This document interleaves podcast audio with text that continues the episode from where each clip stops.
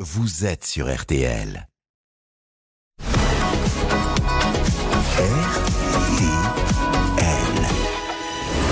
14h30, 15h30, l'heure du crime sur RTL.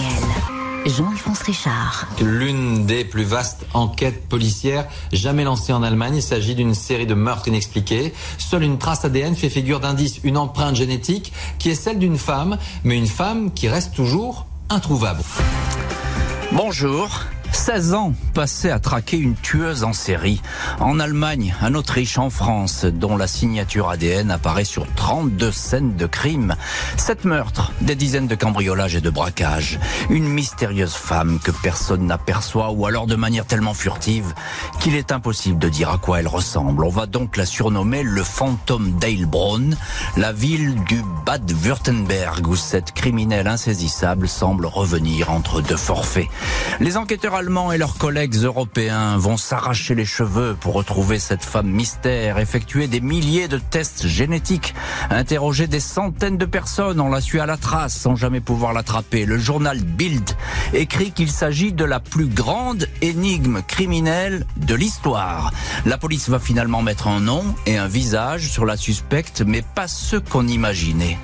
Qui est donc cette criminelle? Par quel tour de passe-passe était-elle invisible? Question posée aujourd'hui à nos invités.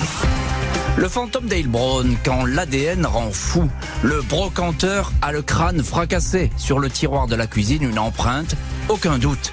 C'est encore elle. L'enquête, aujourd'hui, de l'heure du crime. La seule émission radio 100% fait divers. À tout de suite sur R.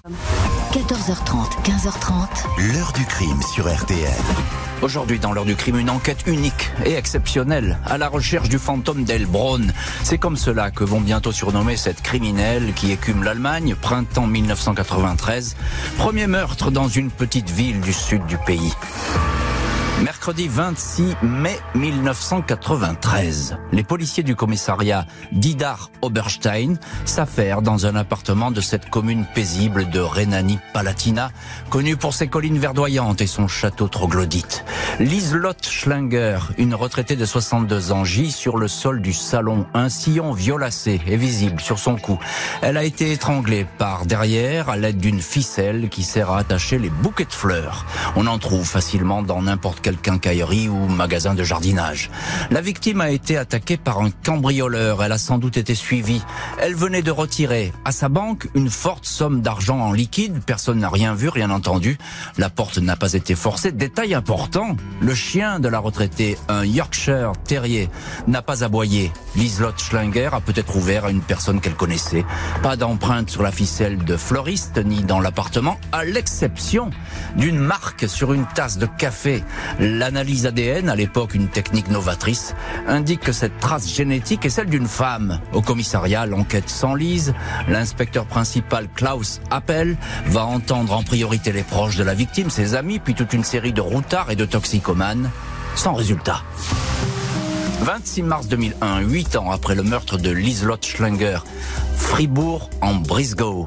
Une voisine découvre le corps sans vie de Joseph Walzenbach, un brocanteur de 61 ans dans la cuisine de sa petite maison à Colombage. Il ne fermait jamais sa porte à clé.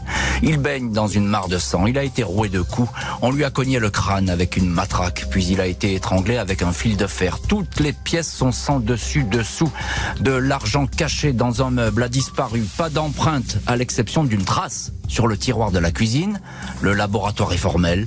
C'est le même ADN féminin qui avait été détecté à Ida Oberstein à 500 km de là. La brigade criminelle de Fribourg est alors persuadée que la tueuse est de retour. Peut-être avait-elle quitté l'Allemagne pendant toutes ces années ou peut-être avait-elle entre-temps changé de vie, une famille, des enfants. La police pense à une femme itinérante, peut-être même à une démarcheuse. Plus de 500 colporteuses sont alors recensées dans le pays. Elles vont subir des tests ADN en vain. La suspecte continue à courir, à narguer les autorités. On retrouve sa trace dans une caravane voilée près de Mayence où elle a mangé un biscuit ou encore sur une seringue contenant un peu d'héroïne qui a blessé un enfant de 7 ans qui ramassait des châtaignes à Gerolstein. Mercredi Mercredi 25 avril 2007, deux jeunes policiers, Michel Kaiserwetter, 22 ans, et son collègue Martin Arnold, 24 ans, déjeunent tranquillement dans leur voiture de fonction, un break BMW aux fenêtres ouvertes, sur un parking de la ville d'Eilbronn, à 50 km de Stuttgart. Deux individus, selon un témoignage lointain, s'approchent de l'équipage. Ils tirent dans la tête des policiers. Michel Kaiserwetter est tué sur le coup. Martin Arnold est transporté entre la vie et la mort à l'hôpital. Les meurtriers s'emparent des armes et des menottes de leurs victimes. Le policier Arnold va sortir du coma trois semaines plus tard, mais le miraculé ne se souvient de rien. 1er juin, une empreinte génétique est identifiée sur la voiture de police encore celle de la femme insaisissable. Cette fois, la presse s'en mêle. La femme qui fait tourner en bourrique toutes les polices allemandes est alors surnommée le fantôme d'Eilbronn. Et à partir de là, à partir de ce moment-là, toutes les hypothèses évidemment sont permises. On va voir dans les chapitres suivants quelles pistes vont suivre les policiers, totalement perdus ces policiers, face à cette déferlante de crimes, de délits dans lesquels sont impliquées cette mystérieuse femme. C'est le portrait d'une voyageuse qui va être dressé, mais on va voir tout ça dans, la suite euh, de l'heure du crime. Pour le moment, on reprend euh, dans l'ordre. Il y a ces deux premiers crimes éloignés euh, dans le temps. Bonjour Marc Fernandez. Bonjour. Merci beaucoup d'avoir accepté l'invitation de l'heure du crime. Merci à vous pour l'invitation. Et d'être aujourd'hui dans le studio de l'heure du crime. Vous êtes rédacteur en chef de la revue Alibi, c'est cette revue que je montre pour ceux qui nous regardent en, vidéo, revue du polar et des histoires criminelles. C'est chaque trimestre, hein, je crois. C'est ça, en, librairie. ou par abonnement. Enfin, ça, il faut se reporter. Mais je, je conseille la lecture d'Alibi parce qu'elle est toujours surprenante, originale et très riche. Donc voilà, c'est une revue, il faut aller voir euh, ce qu'elle raconte parce qu'on apprend plein de trucs. Là, c'est un dossier qui s'appelle ADN, la preuve ultime, et on va voir qu'évidemment, dans cette histoire, l'ADN, il joue le rôle central. C'est lui la vedette, l'ADN. Pour l'instant, Marc Fernandez, on, revient à ces, j'ai envie de dire, à ces deux premières scènes de crime. Huit ans de différence entre les deux, un même ADN sur les deux scènes de crime, ADN féminin, on l'a dit, donc c'est une tueuse qui est là. Et ces deux scènes, elles se ressemblent après tout. Effectivement, c'est très probable que ce soit la même femme qui ait commis les, deux crimes. Ouais, complètement, Jean-Alphonse. On a, on a vraiment l'impression qu'on est face à un copycat ou que c'est la même personne, effectivement, qui a assassiné ces deux pauvres victimes, une mmh. femme et un homme, certes, mais euh, plus de la soixantaine, étranglés, tous même, les deux. Même mode opératoire. Hein, voilà, exactement le même mode opératoire. Peu de traces, à part cette infime trace ADN. Et puis, il faut rappeler qu'on est euh, dans les années 90, on est aux prémices de, de, ah de ce qu'est l'ADN euh, qu'on connaît aujourd'hui. Donc, c'est tout à fait logique que les polices se disent bah oui, du coup on a une trace ADN, c'est une femme, les modes opératoires se ressemblent, même si le deuxième assassinat est un peu plus violent puisqu'il y a euh, il y a un peu plus de sang. Euh, oui, on l'a frappé, on, l'a frappé y a eu par derrière avec un objet contondant, mais quoi qu'il en soit, euh, la police a tout logiquement est parti sur cette sur cette piste de d'une femme tueuse. Et Marc Fernandez, c'est une enquête classique qui commence, hein, puisqu'on va faire le tour finalement de toutes les pas de j'ai pas dit toutes les femmes allemandes évidemment mais on va faire le tour des, des personnes qui pourraient être entrées dans ces maisons c'est ça? Voilà complètement. Euh, au départ on fait l'entourage. on reste fixé sur une femme on, hein. reste fixé sur une femme ça c'est sûr. Donc les, les policiers font font ce qu'on appelle le voisinage et l'entourage au départ. Et puis avec cette euh, découverte de la seconde trace ADN féminine euh, ils vont se dire bon bah du coup il faut qu'on aille chercher qui a pu rentrer parce qu'il n'y a pas de trace d'effraction ni dans l'un ni dans l'autre. Donc ils se disent, bah, c'est quelqu'un qui le fait du... Chez le brocanteur, encore ça se comprend, il laisse toujours la porte ouverte. voilà. Le, vieux bonhomme, là. Chez, chez, euh, chez, la, la, comment s'appelle-t-elle? Chez, la dame. euh, là, il n'y a pas de trace d'effraction. Donc, euh, ils se disent, c'est où quelqu'un a, a, sonné. Et c'est, euh, qui, qui est-ce qui sonne à l'époque? Bah oui, c'est ce qu'on appelle les colporteurs. Enfin, les, les, vendeurs. Les démarcheurs. les démarcheurs, les vendeurs au porte-à-porte, quoi. et donc, ils vont chercher une démarcheuse. Une démarcheuse. Hein, Puisqu'encore une fois, mais c'est important parce que là, ces enquêtes, tout de suite, elles partent sur une femme. L'ADN, c'est celui d'une femme et il n'est pas question d'aller chercher un homme euh, dans cette histoire. Et ça, c'est très important parce qu'on va voir par la suite que bah, c'est peut-être un peu plus compliqué que ça, mais on a le temps d'en parler. Bonjour Richard Marlet. Bonjour. Merci beaucoup d'avoir accepté vous aussi l'invitation de l'heure du crime. Vous êtes au téléphone de l'heure du crime. Alors vous, vous avez euh, vraiment, vous êtes, c'est comme les maréchaux de l'armée russe. Hein, vous êtes très gradé. Hein. Commissaire général honoraire, ancien patron de l'identité judiciaire au 36 quai des Orfèvres. L'identité judiciaire, eh bien là, vous êtes au cœur effectivement de, on comprend bien, des empreintes, de l'ADN, hein, etc. Alors je cite vos, vos, deux, trois derniers livres même. Mort qui es-tu? Identifier les victimes de catastrophes aux éditions Fage, paru en 2022. Et notamment grâce à l'ADN. Et voilà, donc euh, on va en parler beaucoup. Petit manuel de la brigade cynophile, là c'est plutôt les chiens aux éditions AFIT, euh, toujours en 2022. Et puis la science à la poursuite du crime aux éditions de la Martinière, c'était en 2019 et c'est un très bon bouquin, la science à la poursuite du crime. Ah, euh, je l'ai lu, il est très instructif. Richard Marley, Marc Fernandez nous le disait, mais vous allez nous le préciser. On est là euh, en 1993, 94, pas très loin du milieu des années 90. On est aux prémices de l'ADN, hein, c'est ça? Oui, complètement. C'est-à-dire que la, première utilisation de l'ADN en, police scientifique, c'est suite à la découverte d'Alex Jeffreys. Donc c'est 1985. Mhm.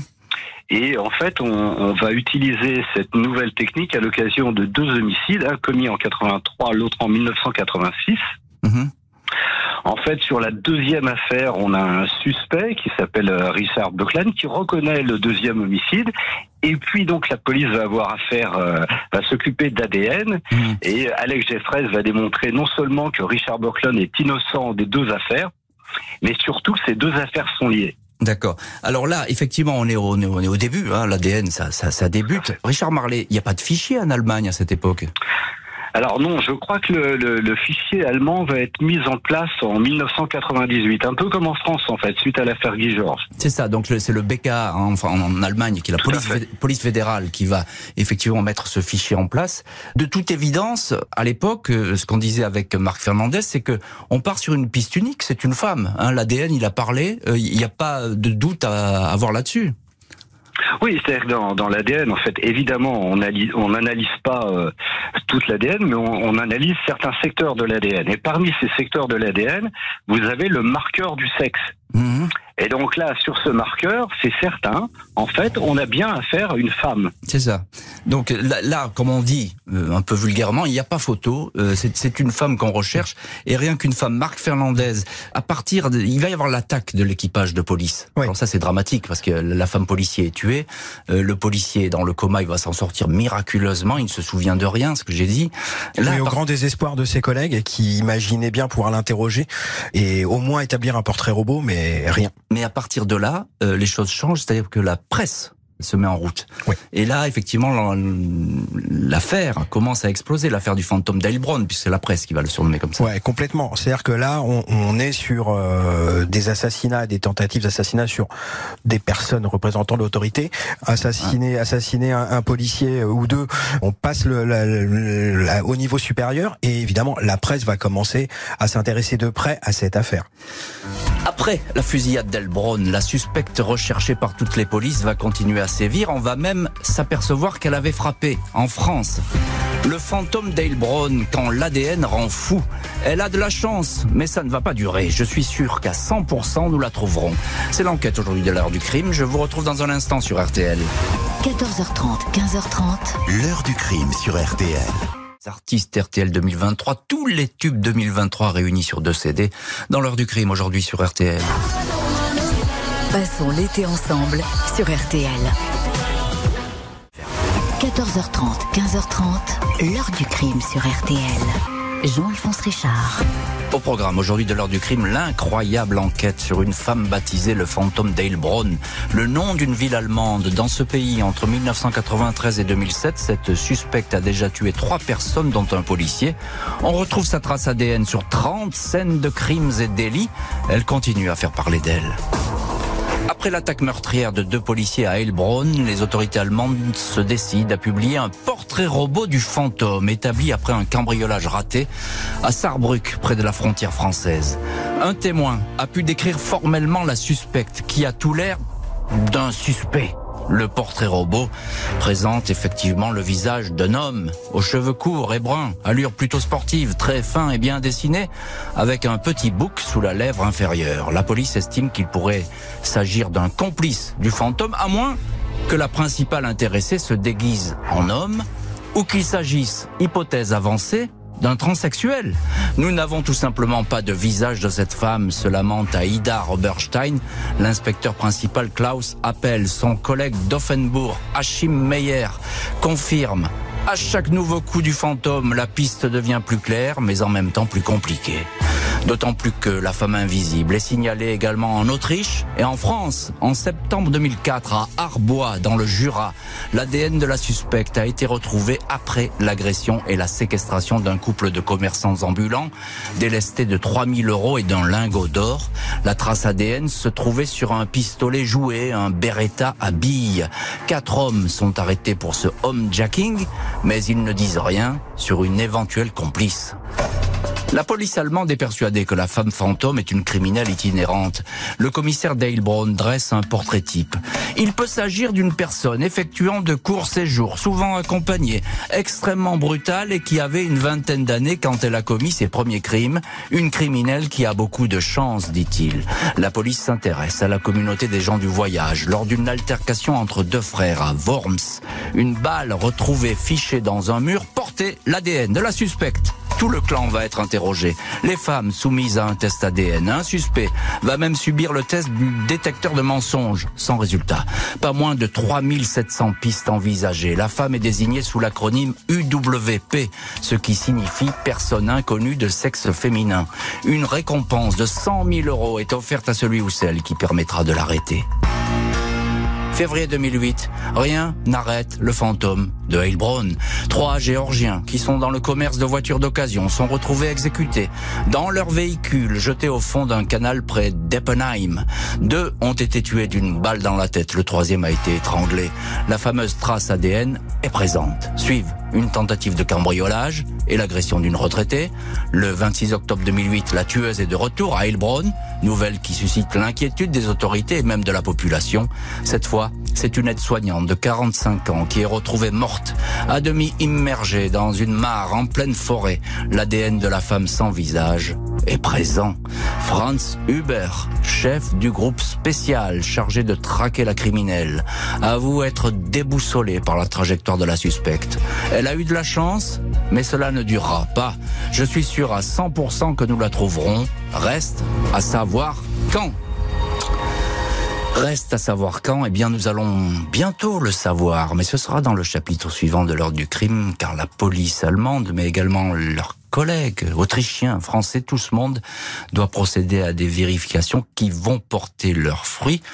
Mais ne soyez pas trop pressés, on va vous retrouver dans le chapitre suivant de l'heure du crime et tout vous dire. On l'a dit, le déclic, c'est la mort tragique d'une policière à Elbron et à ce moment-là, toutes les hypothèses sont permises. Richard Marley, commissaire général honoraire, ancien patron de l'identité judiciaire au prestigieux 36 quai des Orfèvres. On vous retrouve dans cette heure du crime. Je disais, toutes les hypothèses sont permises. Une femme qui s'habillerait en homme et on parle même d'un transsexuel. Comment est-ce que ça pourrait être possible, cette histoire avec l'ADN alors en fait, je pense que ce qui caractérise euh, toute cette affaire, hein, c'est euh, ce qui peut arriver de temps en temps. En fait, c'est l'effet tunnel, c'est-à-dire que l'ADN donne une indication. Mhm. Euh, c'est une femme. Et en fait, tout ce qui peut venir en contradiction avec cette hypothèse qui est une femme, en fait, on va le transformer légèrement. Mhm. Dans une première hypothèse, on dit oui, c'est une femme, c'est sûr, puisque c'est scientifique, mais alors elle se déguise. Ah oui, oui. Voilà, ou bien deuxième hypothèse, c'est toujours une femme, mais elle a l'apparence d'un homme, ça c'est le portrait robot. Mhm. Et en fait, il doit s'agir d'un transsexuel. Mhm.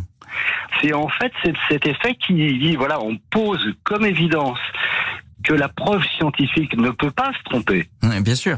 Et, à partir de ce moment-là, on construit des hypothèses. Oui, c'est l'effet tunnel, vous le décrivez très bien. Il y a une fixation, c'est-à-dire qu'on se dit, du moment que c'est une femme, eh bien, peu importe qu'elle se déguise, que ce soit un travesti, etc. Mais en tout cas, on va finir par la trouver. Alors, vous nous le disiez tout à l'heure, Richard Marley, euh, au milieu des années 2000, euh, vers 2007-2008, je crois, le BKA, la police fédérale allemande, va disposer de ce fameux fichier, l'équivalent de notre FNAEG en France, hein, voilà, pour faire court.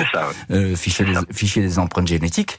Euh, ben là, euh, Richard Marley, tout est permis. Là, on pense que ça va aller vite maintenant parce qu'une criminelle pareille, on va la trouver. Oui, alors en, fait, si vous voulez, toute la police scientifique hein, fonctionne sur de la comparaison. Mhm. Donc en fait, on a une trace, on a un suspect, on compare.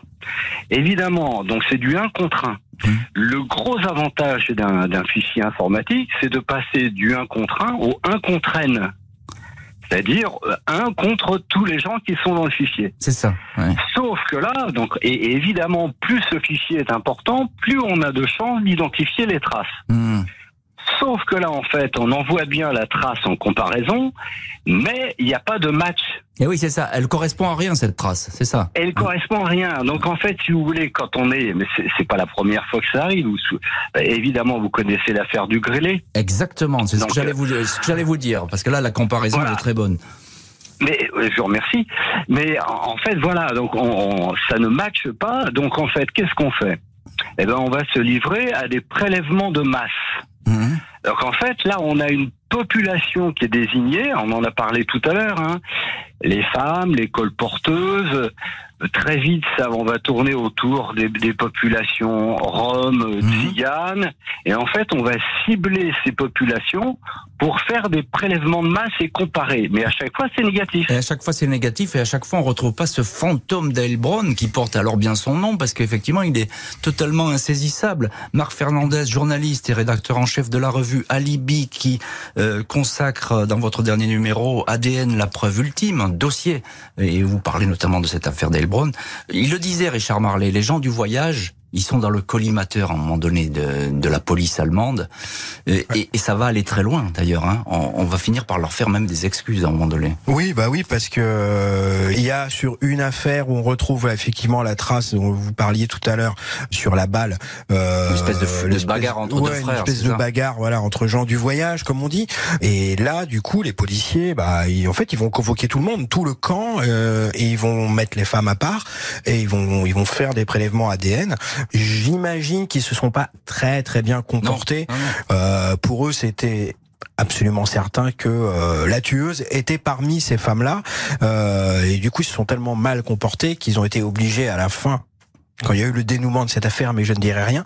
Euh, C'est interdit. euh, c'est interdit. Vous me l'avez interdit. Euh, et quand, quand il y a eu le dénouement de l'affaire, euh, oui, euh, les autorités allemandes se sont senties obligées de présenter des excuses à ces gens-là. officiel, excuse Officiel, officielle, ce qui est rare. Effectivement, ils ont, ils, ils ont dit, on est allé beaucoup trop loin dans cette histoire, parce qu'il y a eu quelqu'un qui était au détecteur de mensonges, et apparemment c'était un peu plus que le détecteur de mensonges. Donc, Ouais, voilà. on, on, on était vraiment pas très très loin de la bavure, hein, comme on dit. Ouais, oui, oui, il y a eu, il y a eu des, des, Voilà. des plus que musclés. Alors ça, c'est peut-être l'ADN qui rend fou, mais en tout cas, ça c'est ça s'est pas très bien passé à un moment donné. Alors, euh, Marc Fernandez, euh, encore une question. Il se peut euh, finalement que cette femme, si on la retrouve partout et aussi souvent, et sur des crimes d'ailleurs différents, il y a des homicides et puis il y a des cambriolages, il y a, il y a des tentatives de braquage, enfin, il y a plein de trucs. C'est tout un ensemble complètement disparate. Ça veut peut-être dire qu'elle est tout simplement complice après tout.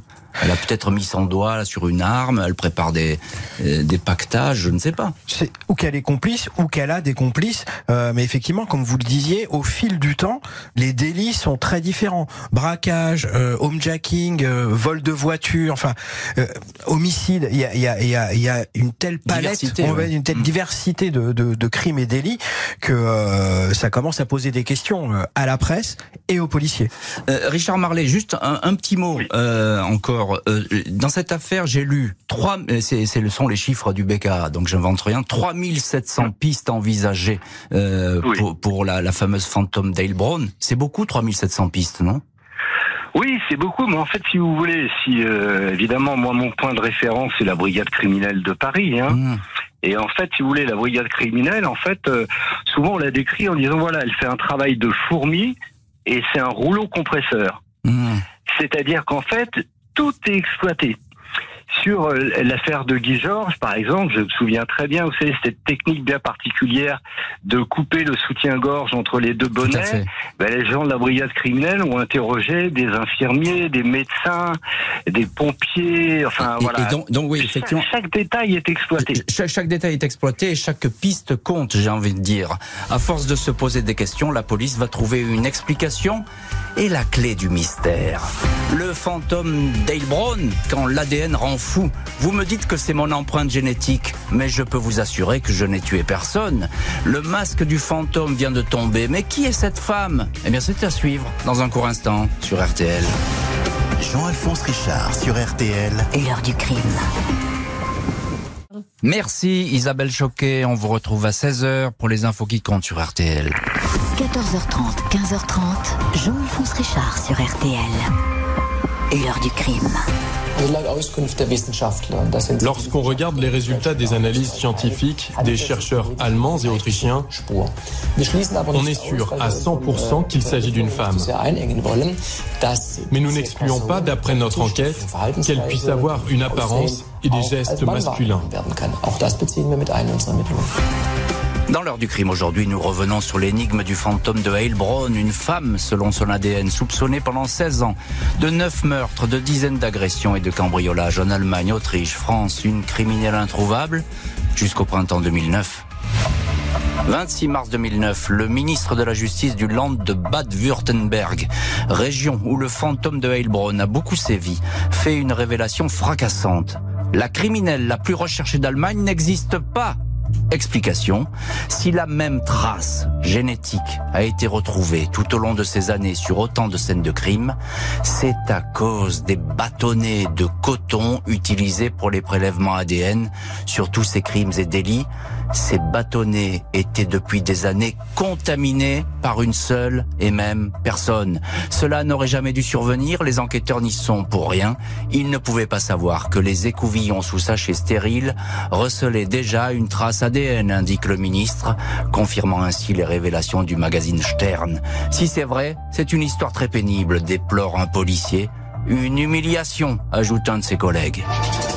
Les vérifications mènent tout droit à la société Greiner Bio One, installée en Bavière et qui depuis des années fournit des écouvillons aux polices allemandes et autrichiennes et quelques lots ayant également été écoulés en France.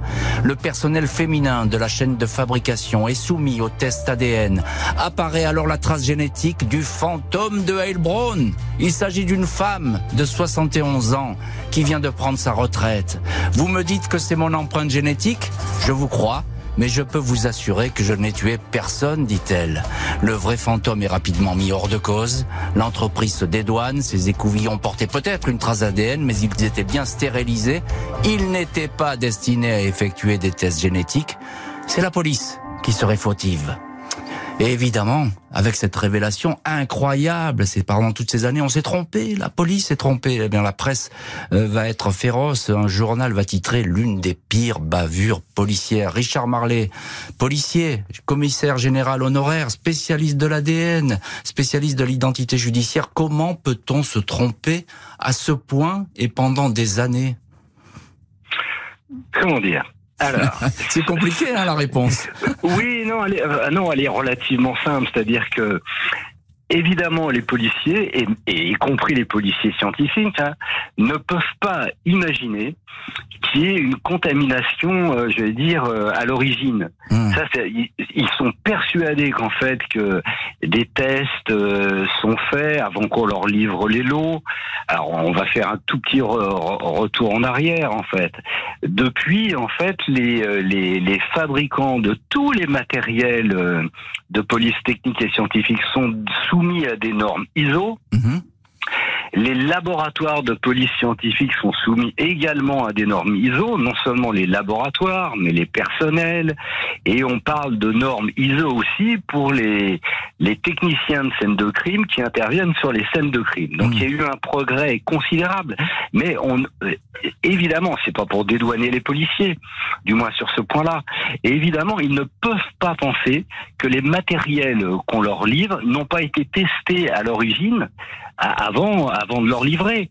Il se trouve que l'entreprise va, va, dire oui, mais attendez, on vous fournit des écouvillons, mais en fait, ce sont pas des écouvillons qui sont tout à fait destinés à faire des prélèvements génétiques. Oui, c'est ce, que ce que dit Greiner Bio One, hein, c'est l'entreprise. Hein. Eux, ils disent vous avez qu'à bien lire la notice et vous auriez vu qu'il fallait pas utiliser ces écouvillons. Je fais court, hein, je, je, résume. Oui, mais après, si vous voulez, imaginez que à la fois euh, les, les, policiers scientifiques allemands, les policiers scientifiques euh, autrichiens et les policiers scientifiques euh, français n'aient pas lu les notices et utilisé. Voilà, ça me paraît un peu gros, mm. mais c'est l'argument, comment dire, c'est l'argument économique de la société. Bien sûr. Dans tous les cas, Marc Fernandez, vous êtes journaliste et rédacteur en chef de la revue Alibi, qui consacre un grand dossier à cette affaire, enfin en tout cas à l'ADN. On a le sentiment qu'à ce moment-là, en Allemagne, c'est un scandale.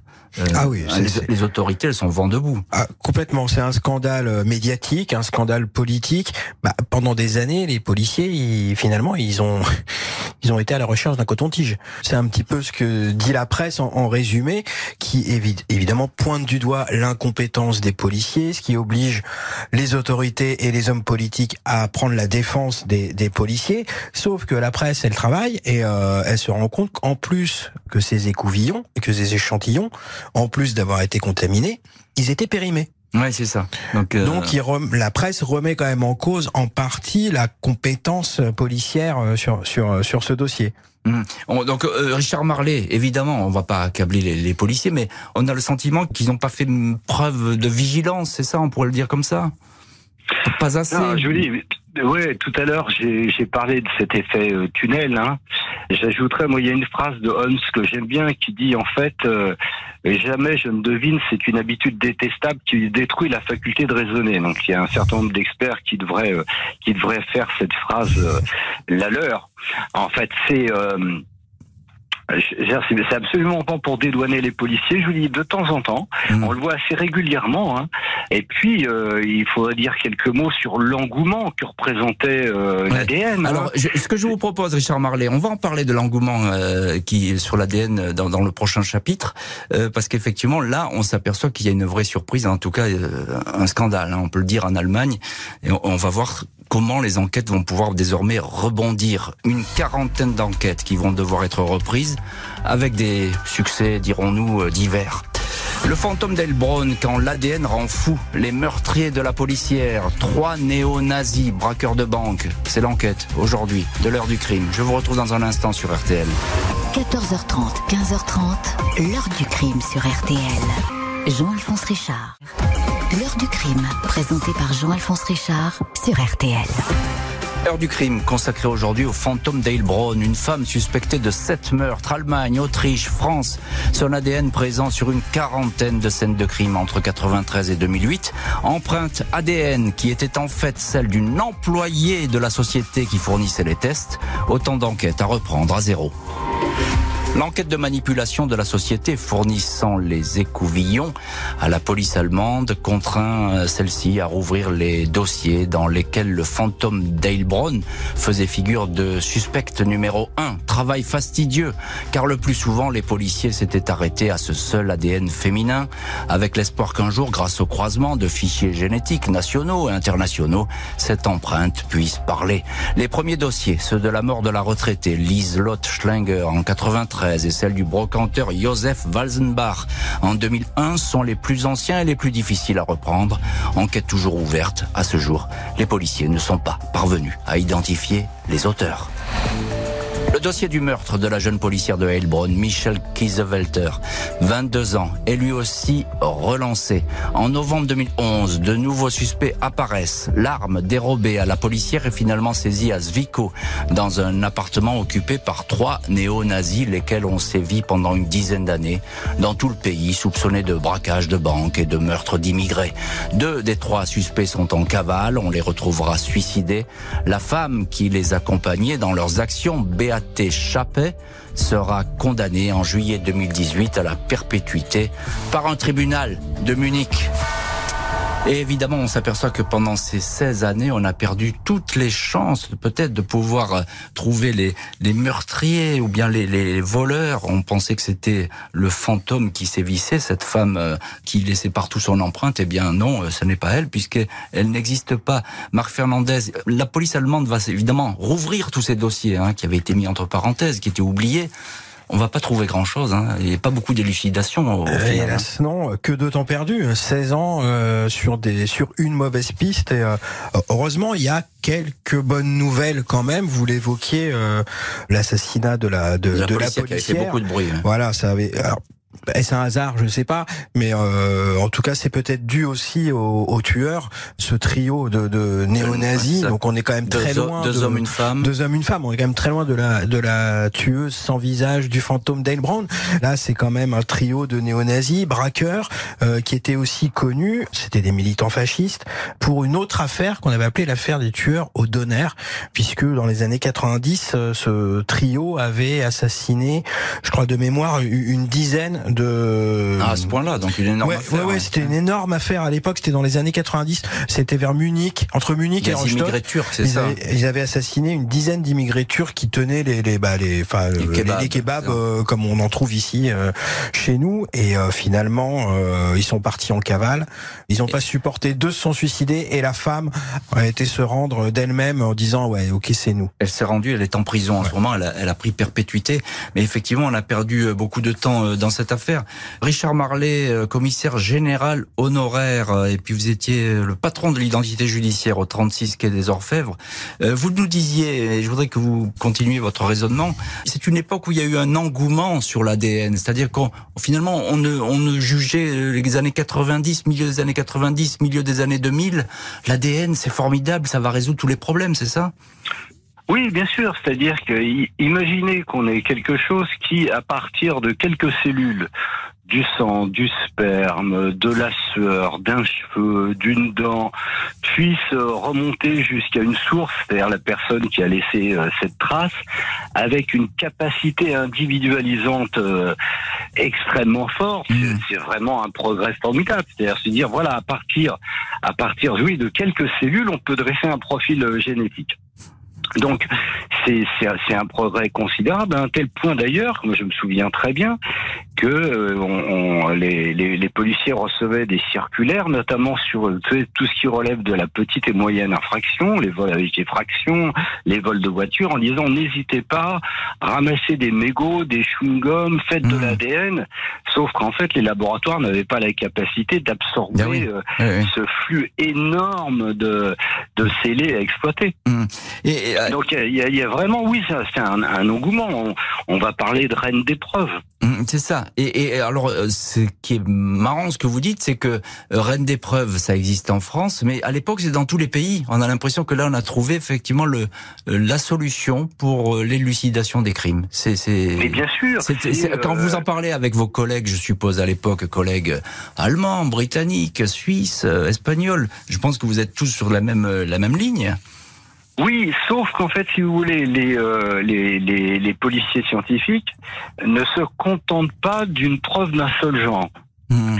C'est-à-dire qu'il y, y a toute une démarche d'esprit qui consiste à dire, euh, voilà, on a, euh, on a une trace, il faut essayer de remonter jusqu'à sa source, essayer de comprendre pourquoi cette trace a été trouvée à cet endroit précis, essayer de reconstruire la phase euh, de l'action, tenir compte des, des facteurs euh, euh, situationnels, euh, qu'est-ce qui a bien pu se passer, est-ce que l'auteur a été dérangé, est-ce que la victime s'est battue, enfin vous voyez tout un tas d'éléments en fait qui peuvent expliquer ou au Hmm. contraire contrarier une hypothèse sur la présence d'une trace. Ouais, ce que vous nous dites, Richard Marlet, euh, et c'est partagé par beaucoup, beaucoup de, de vos collègues, et notamment au 36, c'est qu'il faut jamais perdre l'idée du terrain, hein, la, la police de terrain, les vérifications Ah, de terrain, complètement. elles sont capitales. Mais complètement, si vous voulez, les, euh, en fait, il faut que, j'allais dire, le scientifique et l'enquêteur travaillent ensemble pour qu'à chaque fois, Mmh, on puisse vérifier l'hypothèse de l'autre. c'est ça.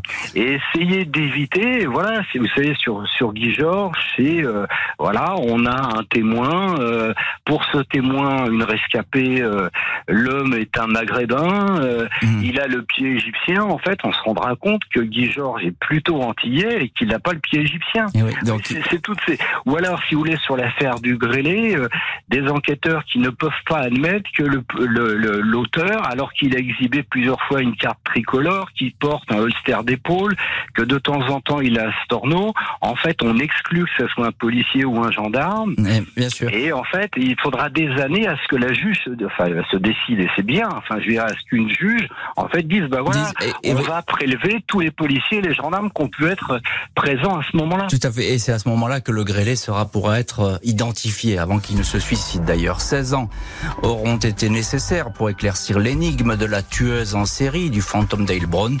Alors faut-il se méfier de l'ADN Le fantôme d'Ailbronn, quand l'ADN rend fou, le mort frappe uniquement par des hommes portant l'empreinte de la tueuse. On ne comprenait pas. L'enquête de l'heure du crime, on se retrouve tout de suite sur RTL. L'heure du crime. Jean-Alphonse Richard jusqu'à 15h30 sur RTL. L'heure du crime. Jean-Alphonse Richard Jusqu'à 15h30 sur RTL. Dans l'heure du crime, retour aujourd'hui sur le fantôme Dale Brown, une tueuse en série qui n'existait pas. L'ADN était en fait celui d'une employée de l'usine qui fournissait les écouvillons à la police. 16 ans d'enquête vaine, un camouflé. C'est en 2008 à Linz, en Autriche, que les policiers locaux avaient émis les premiers doutes sur l'existence du fantôme d'Heilbronn, criminel insaisissable. Le 28 septembre, un jeune Serbe avait été mortellement blessé lors d'une bagarre dans une discothèque. Ce dernier, frappé uniquement par des hommes, tous interpellés, portait pourtant sur ses doigts la trace ADN du fantôme. Le jeune homme avait les mains parfaitement propres et il n'avait approché aucune femme. On ne comprenait pas. On a donc commencé à se poser beaucoup de questions sur ce cas. C'est là qu'on a pensé à une contamination, dira un responsable policier. Après la révélation de cette incroyable bévue, le procureur Delbron avait assuré que cette affaire ne remettait en aucun cas en cause la valeur des tests ADN, souvent contestés aujourd'hui lors des enquêtes. Et voilà donc pour cette fin d'enquête pour la, police allemande. On sait que le fantôme de Heilbronn n'existait pas. Richard Marley, commissaire général honoraire, et vous aviez longtemps travaillé au 36 à l'identité judiciaire. Vous avez même dirigé ce, ce service. Est-ce qu'aujourd'hui, euh, l'affaire du fantôme d'Heilbronn pourrait se reproduire? Écoutez, tout à l'heure, j'ai parlé de la mise en place euh, de toutes ces normes mm-hmm. euh, qui, qui, concernent les matériels, les laboratoires, les personnels, à la fois ceux qui travaillent dans les laboratoires et ceux qui travaillent sur les scènes de crime. Donc, euh, ça fait déjà euh, quelques années qu'on sait que l'ADN est quelque chose de formidable, mais en même temps d'extrêmement dangereux. C'est-à-dire que quand vous avez un certain nombre d'experts scientifiques qui vous disent, voilà, je suis capable de tirer un profil génétique à partir de quelques cellules, Mhm. Voilà, il faut être extrêmement vigilant parce que faut se poser la question de savoir si euh, ce prélèvement, cette trace en fait qu'on a prélevée, a un réel lien avec euh, avec l'infraction. Est-ce qu'elle provient euh, de la victime, de l'auteur Voilà, il y a, y a, un certain nombre de questions. Et en fait, la, la trace, quelle qu'elle soit, elle n'a de valeur que lorsqu'en fait elle est en lien avec une des entités, mhm. l'auteur, la scène de crime, la victime, l'arme, etc., etc. Mm. Donc en fait, on le voit bien euh, depuis l'affaire Grégory. On se souvient des images de la scène de crime qui a été particulièrement maltraité. À, l'époque, il y avait, à l'époque, on, rentrait sur une scène de crime comme dans un moulin, j'ai envie de dire. Hein. Mais bien sûr que oui. Moi, je me souviens, si vous voulez, on n'était pas encore dans l'ADN, mais euh, euh, on, on s'occupait de traces digitales.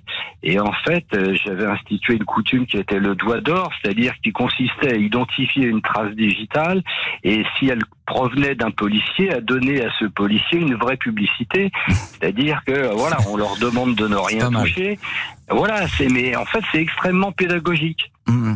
Et alors, Richard Marley, encore un mot quand même, parce que on, là, c'est un camouflet pour la police allemande, évidemment. Euh, ça, ça trop duré, 16 ans avec euh, toutes ces erreurs qui ont été commises euh, à cause de, de, de, bâtonnets qui étaient pollués.